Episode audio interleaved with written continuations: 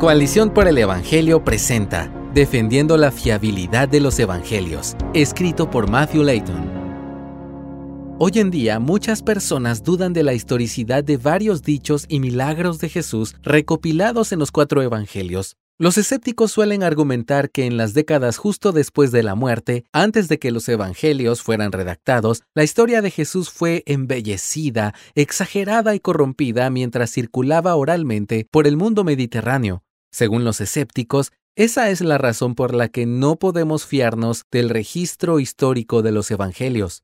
Siguiendo esta línea de pensamiento, el escéptico Bart Ehrman compara la transmisión de la historia de Jesús con el juego del teléfono. El juego empieza con un mensaje original que el primer jugador susurra al oído del siguiente. Luego el mensaje se propaga de oído a oído, sucesivamente en un círculo de muchas personas. El juego deja mucho lugar para cambios en el mensaje. Así el mensaje final, después de pasar por tantos filtros, resulta muy diferente al original. Según Ehrman, la transmisión oral de la historia de Jesús en las primeras décadas del cristianismo fue caótica, como en el juego del teléfono. Esto hizo que la historia fuera cambiada significativamente antes de ser registrada por escrito en los Evangelios. ¿Qué podemos decir en respuesta a este argumento escéptico? Respondiendo al escepticismo. Es cierto que pasaron por lo menos dos décadas entre la ascensión de Jesús y la publicación de los primeros documentos del Nuevo Testamento. No obstante, la dinámica en este tiempo de transmisión oral no se parecía en nada al juego del teléfono. La comparación que Ehrman y otros hacen resulta completamente injusta. Para empezar, el juego del teléfono está diseñado para divertirse por medio de la distorsión del mensaje. Sus reglas están pensadas para generar caos. La frase a repetir tiene que susurrarse, no emitirse en voz alta. Los demás jugadores no pueden escuchar ni corregir los errores. El enunciado se susurra en el oído del siguiente jugador una sola vez y no se puede repetir. Nada de eso facilita el entendimiento. En contraste, la transmisión de los evangelios fue muy diferente. Veamos cinco observaciones que nos ayudan a entender por qué podemos confiar en la fiabilidad histórica de estos libros. Número 1. La importancia dada al mensaje.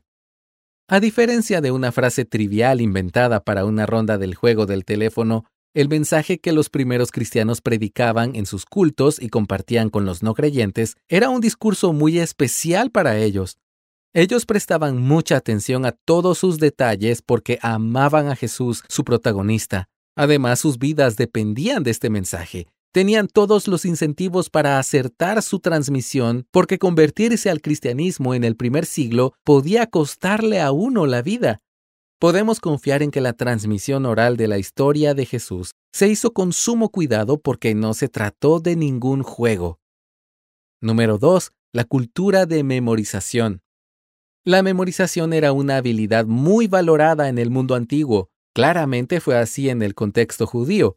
Por ejemplo, varios rabinos memorizaron el Antiguo Testamento entero y también porciones significativas de la ley oral. La educación primaria de los niños se enfocaba en la memorización. Asimismo, se esperaba que los discípulos memorizaran las enseñanzas de sus maestros.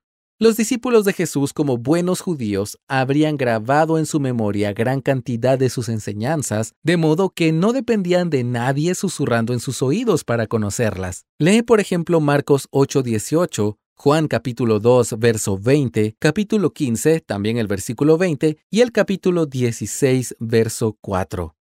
Número 3. La cultura literaria. Algunos discípulos seguro tomaron apuntes de lo más importante que enseñaba Jesús, así hacían los rabinos.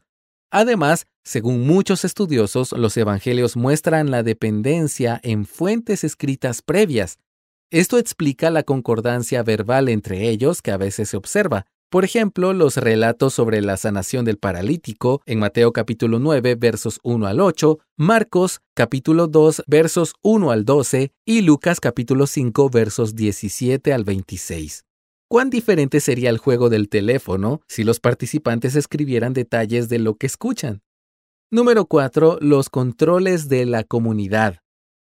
Además, en el primer siglo existían controles en los relatos orales por parte de la comunidad. De hecho, Los rabinos regularmente se corregían entre ellos cuando recitaban oralmente la tradición del Antiguo Testamento, e incluso gente del pueblo tenía el derecho de corregir en ciertos momentos. En contraste, el juego del teléfono dejaría de ser divertido si los demás jugadores pudiesen corregir los errores en cada turno. Número 5. Los detalles históricos preservados. Por último, en el juego del teléfono, lo primero a corromperse son los detalles pequeños del enunciado. Si el proceso de transmisión oral de los relatos sobre Jesús fuese parecido, esperaríamos ver lo mismo en los Evangelios. No obstante, vemos todo lo contrario. Por ejemplo, los Evangelios mencionan muchos nombres propios en la frecuencia correcta, según la forma en que los judíos nombraban a sus hijos en el primer siglo en Palestina. También vemos que los Evangelios aciertan muchos detalles históricos como nombres de lugares, lagos, ríos, montañas y demás. Es evidente que la transmisión de la historia de Jesús se hizo con mucho cuidado y atención al detalle, confiando en los Evangelios. Por todo esto, resulta injusto aplicar el juego del teléfono como ejemplo para describir las supuestas distorsiones inherentes en la transmisión temprana de las tradiciones acerca de Jesús. En cambio, debemos concebir que la transmisión oral del mensaje cristiano fue un proceso cuidadoso, suplementado por documentos escritos y controlado por la comunidad que hubiera incluido testigos oculares del ministerio de Jesús. Todo esto apunta a la fiabilidad histórica de los evangelios que tenemos en nuestras Biblias. Bendito sea Dios por preservar su palabra por medio de sus apóstoles para nosotros. Gracias por escucharnos. Si deseas más recursos como este, visita coaliciónporelevangelio.org.